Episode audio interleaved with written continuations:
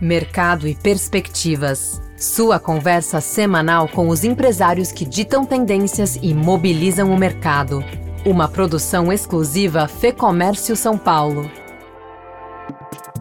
Bem-vindo ao Mercado e Perspectivas. Neste episódio, trazemos uma conversa com Andrés Mutler, CEO da West Wing, a marca de móveis e decorações fundada na Alemanha e que desde 2018 atua de forma independente por aqui. Vamos falar sobre o processo de expansão da marca, que nasceu no ambiente digital e hoje conta com nove lojas. Uma grande vantagem, sim, é você começar um projeto de loja física já tendo os dados do digital. A conversa trata ainda da trajetória da marca, os desafios neste momento de expansão e a versatilidade do modelo omnicanal. A gente vê isso como o grande trunfo do nosso modelo de loja física, né? Ter mais da metade das vendas que acontecem na loja sendo geradas por um sortimento que não está presente ali fisicamente. Você não precisa ter o estoque ali na loja, aquele capital empatado, o espaço sendo ocupado por todos aqueles produtos. Né? A pessoa acessa esses produtos no digital dentro da loja, com a ajuda dos nossos vendedores, e compra e recebe na casa dela. Seguimos então com Andrés Mutler, CEO da West Wing, em mais este episódio do Mercado e Perspectivas. Andrés, gostaria de começar falando um pouquinho do ano de 2022 na West Wing. Foi um período de expansão da marca. Qual é o balanço para a gente começar essa conversa?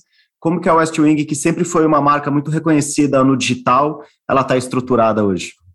É, realmente, o ano de 2022 é um ano importante aí da nossa trajetória. Né? A gente, como você mesmo disse, sempre foi muito conhecido pelo digital, né? uma empresa que nasceu digital em 2011. Diferente da maior parte das empresas, né, que nasce no físico e começou a fazer uma migração para o digital, é, a, gente, a gente tem feito o percurso contrário. Né? A gente nasceu digital e aí a gente começou ao longo do tempo a fazer essa expansão para o físico. Começou lá atrás, né, em, em 2014, novembro de 2014, a gente abriu nossa primeira loja pop-up, na época, né, uma loja temporária no Shopping Cidade Jardim, em São Paulo.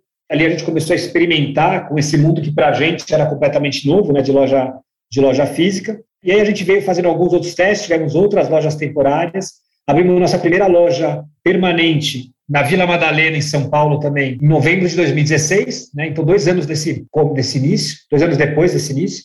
E depois que a gente fez o nosso IPO, a gente fez uma abertura de capital no começo de 2021, a gente teve um, um grande investimento aqui na companhia, a gente teve o capital para poder fazer a expansão do nosso projeto de lojas físicas. Então a gente foi de uma loja que a gente tinha em 2016, né, ou em 2000, na verdade, até 2021, né, a gente tinha uma loja, é, a gente agora está com nove lojas. Em 2022, ainda para o ano que você mencionou, né, realmente foi um ano super importante dessa jornada. Né, a gente abriu praticamente a metade aí dessas novas lojas durante 2022. A última loja que a gente abriu foi há duas semanas atrás, então faz bem pouquinho tempo, no Shopping Tamboré, é, aqui no estado de São Paulo também, ali perto de Alphaville. Né? E Andrés, uh, todo esse conjunto de dados, vocês como nativos digitais, todo esse conjunto de dados, de métricas que vocês acumularam, foi importante para modular essa presença offline? Foi super importante, né? Uma, uma, grande vantagem que a gente, que a gente teve né, na hora de fazer esse movimento é que a gente já vendia né, digitalmente para o Brasil inteiro, e o bom das vendas digitais é que você tem muito dado do seu cliente, né? Você sabe exatamente onde ele mora, que produtos que ele está tá comprando, quais estilos de produtos, quais tendências estão mais refletidas naquele, naquele portfólio de, de produtos comprados e por aí vai. Então a gente conseguiu usar muito esses dados para pensar bem onde lançar as nossas lojas e com que portfólio de produtos, né? Aproveitando os nossos best-sellers, mas já pensando também muito nas regiões que a gente já está servindo com as lojas. Uma grande vantagem, sim, é você começar um projeto de loja física já tendo os dados do digital. Agora eu faço até a pergunta inversa, Andrés. Como que essa presença de loja física tem impulsionado o e-commerce, tem feito a empresa se fortalecer no digital? A gente, a gente até usava uma frase né, no, no começo do nosso projeto físico, a gente falava que era do virtual ao sensorial. Então, realmente, ao, ao fazer, ao fazer esse movimento, né, está saindo daquele mundo exclusivamente digital e virtual e levando uma experiência física, sensorial, né, que, que fala com muito mais sentidos ali da pessoa, né? A pessoa vai poder tocar no produto, ela vai poder, ela vai poder sentir, pode sentir o cheiro da loja, tem música, né, no ambiente. Então, você consegue realmente é, trazer uma experiência que é muito rica ali para o cliente final com a sua marca. Então, tem alguns impactos muito relevantes. Né? O primeiro passa muito por aí, essa experiência com os produtos e a experiência com a, com a sua marca. Isso na categoria de casa e decoração faz muita diferença, né? Porque você poder sentar no sofá, tocar o tapete, né? ver aquela peça de decoração de perto ali, né? conseguir ver melhor, sentir melhor o material, se é, por exemplo, é de concreto ou se é de madeira, tudo isso faz muita faz muita diferença para o cliente né, na, na hora de, de, de, fazer a compra. Então, a gente consegue, conseguiu levar essa experiência para os clientes, e aí, com isso, você começa a gerar também uma expansão do reconhecimento da marca muito maior, né? porque começa a ter aquele boca a boca. Né? As pessoas que vão na loja, não só elas experimentam aquilo, como elas comentam com os familiares, com os amigos, mais gente vai sabendo que pô, aquela marca tem produtos legais, tem produtos bacanas, isso acaba acelerando o online. Então, para a gente, o projeto de lojas físicas, ele é uma, uma forma muito boa de impulsionar o conhecimento da nossa marca e de impulsionar o nosso negócio digital também. Uma outra coisa que a gente tem visto também, é, em particular, é um efeito muito forte em conversão de novos compradores. O, o nosso modelo digital, ele tem alguns componentes, né, mas o, o, o canal principal, o componente principal aí, é o que a gente chama de clube, que é um modelo que a gente também descreve como uma shoppable magazine, né? é o termo em inglês que a gente usa, mas uma revista comprada. Né? É um modelo super editorial, é, baseado em curadoria, mas que você só consegue acessar se você se cadastrar. Então, a primeira vez que você chega no clube, você tem que se cadastrar, colocar o seu e-mail, e a partir daí você consegue acessar o site e você, e você começa a receber as nossas newsletters né, e, e, e frequentar esse nosso clube é, com todas essas, toda essa curadoria de casa de decoração. Uma coisa que a gente percebeu é que tinha muita gente que era cadastrada no nosso clube e que nunca tinha comprado. Alguns estavam há três, quatro, cinco anos cadastrados no clube, nunca tinham comprado com a gente. E no momento que a gente abre a loja física, essas pessoas começam a comprar na loja física e, vira, e eles viram compradores, né? A gente chama de primeiros compradores, ou first time buyers, também que a gente usa o termo aqui em inglês. É, então esse pessoal começa a comprar e depois que compra no físico, começa a comprar no online também. Então, a loja física ela acaba sendo algo que ajuda a vencer essa barreira. Né? Tem alguns, alguns consumidores que ainda têm uma resistência a comprar no digital e passam a confiar depois da experiência do físico. Quer dizer, as frentes são muito diversas, né? Elas podem vir uh, do clube de compras, como você mencionou, uh, ou podem vir do próprio e-commerce, enfim, ou agora do, do, do, físico também, né? Exatamente. No final, o cliente acaba tendo vários canais de entrada, né? Ele, ele pode descobrir a gente pelo clube, comprar pela primeira vez no físico, ele pode descobrir a gente pelo físico, acabar se cadastrando no clube, comprar no clube.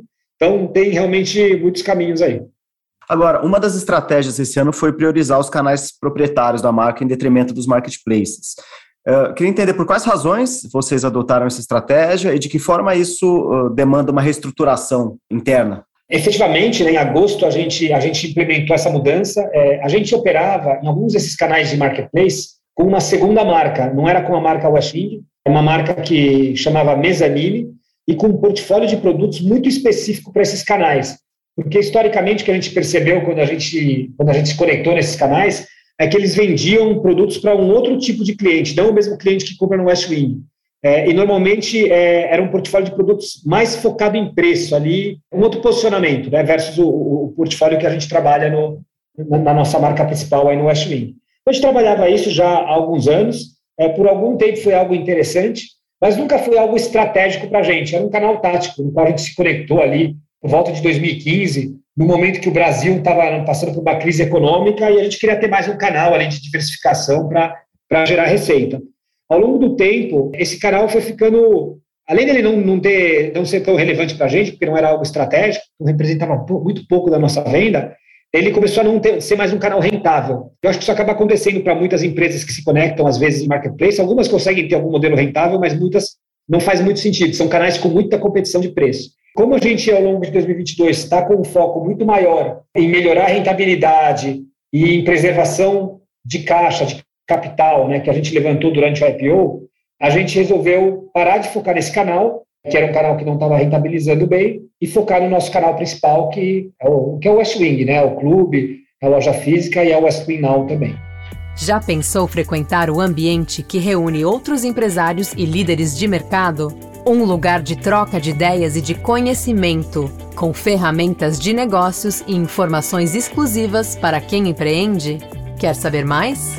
Confira agora o lab.fecomércio.com.br. Agora, nas lojas, mais da metade das vendas é feita por meio da prateleira infinita. Para quem não conhece, são aqueles produtos que não estão expostos, né? Mas são comprados de forma online. É uma tendência na visão de vocês, sobretudo na, na categoria que vocês representam, de casa, de decoração?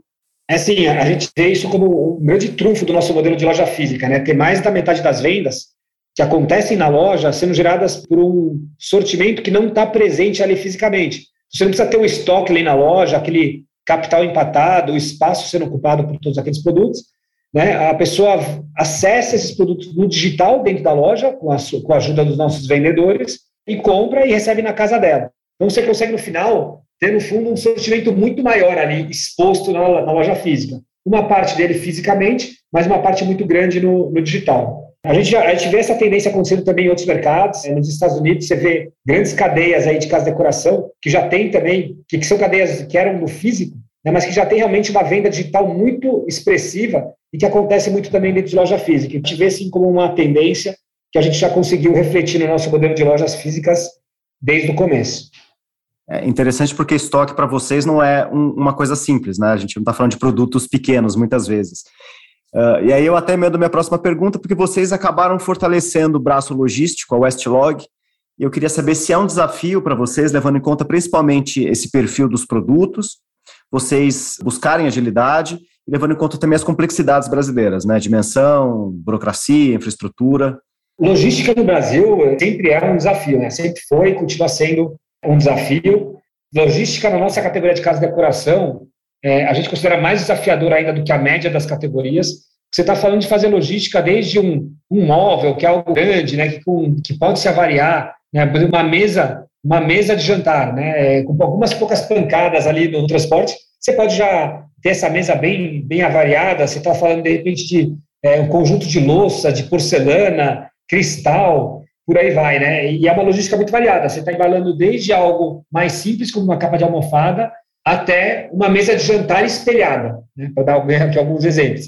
E a gente é, tem a vantagem que, como a gente é uma empresa que é originalmente aí digital, né, um nativo digital, desde o começo a gente teve que fazer logística, desde 2011 a gente está fazendo logística nessas categorias todas de casa de decoração, e a gente foi refinando isso e conseguindo fazer isso com uma capacidade de fazer a, a logística funcional, para chegar sem avaria, mas com um custo logístico adequado.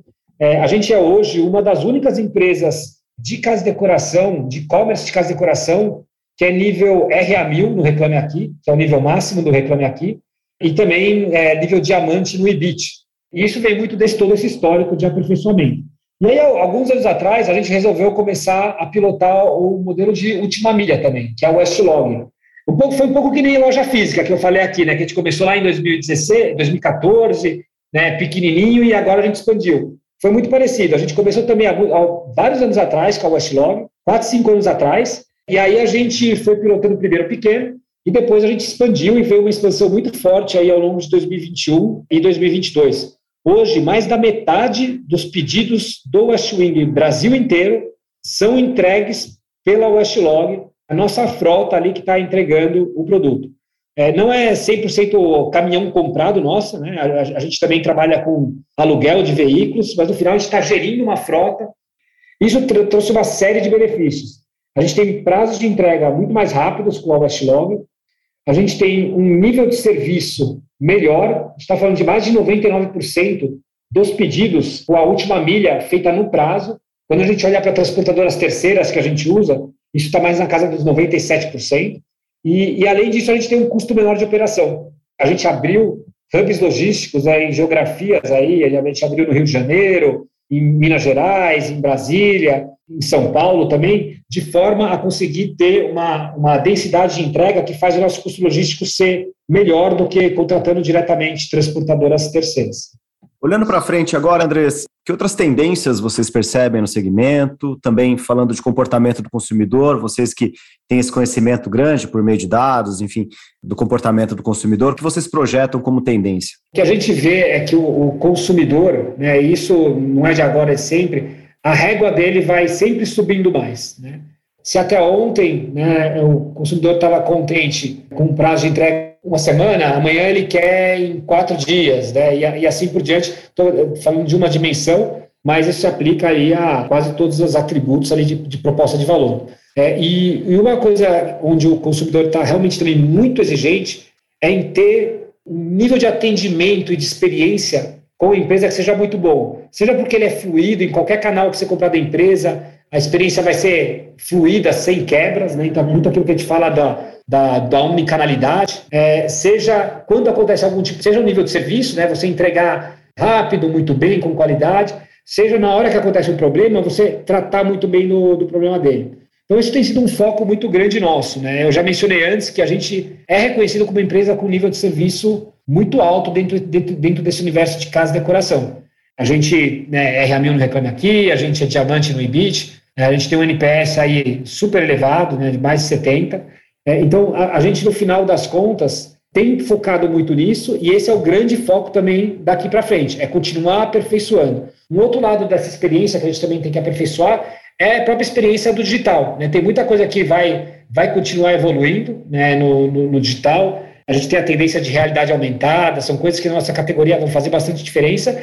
E também serviços. A gente lançou é, recentemente, há um pouco mais de, de um ano agora, o Westwind Design.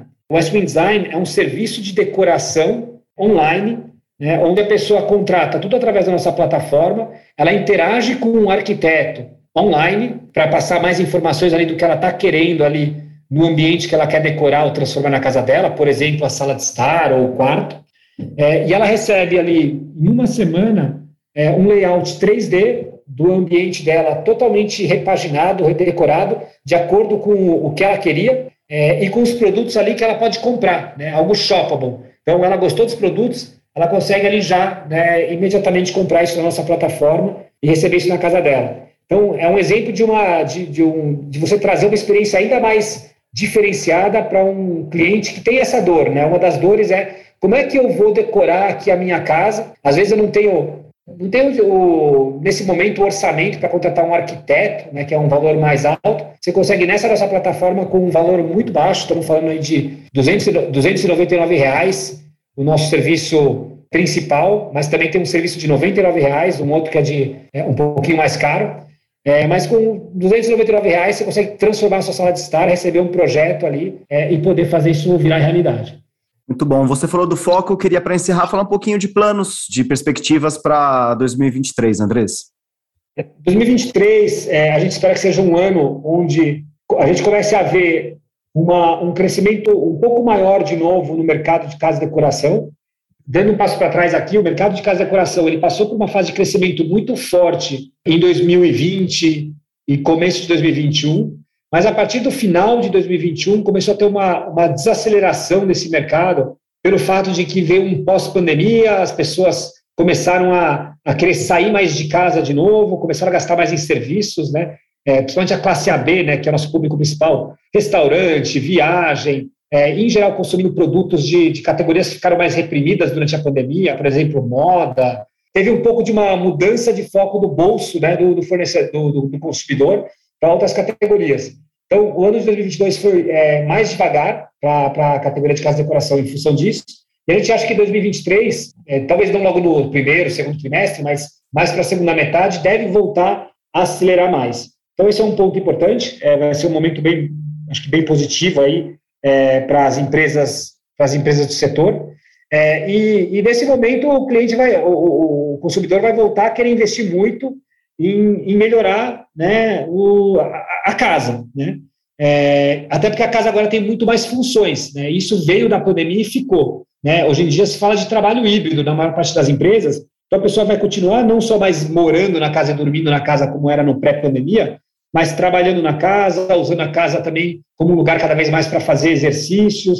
A casa começou a ter muitas funções diferentes e acho que é, isso para o setor de casa de decoração é fundamental. A gente tem que estar sempre conectado com essas tendências, essas funções e atender isso com produtos e com uma experiência boa. A gente acha que no momento que o consumidor também volta a investir mais na casa dele, é, ele volta também a querer buscar mais diferenciação. Isso já era uma tendência que vinha acontecendo há muito tempo.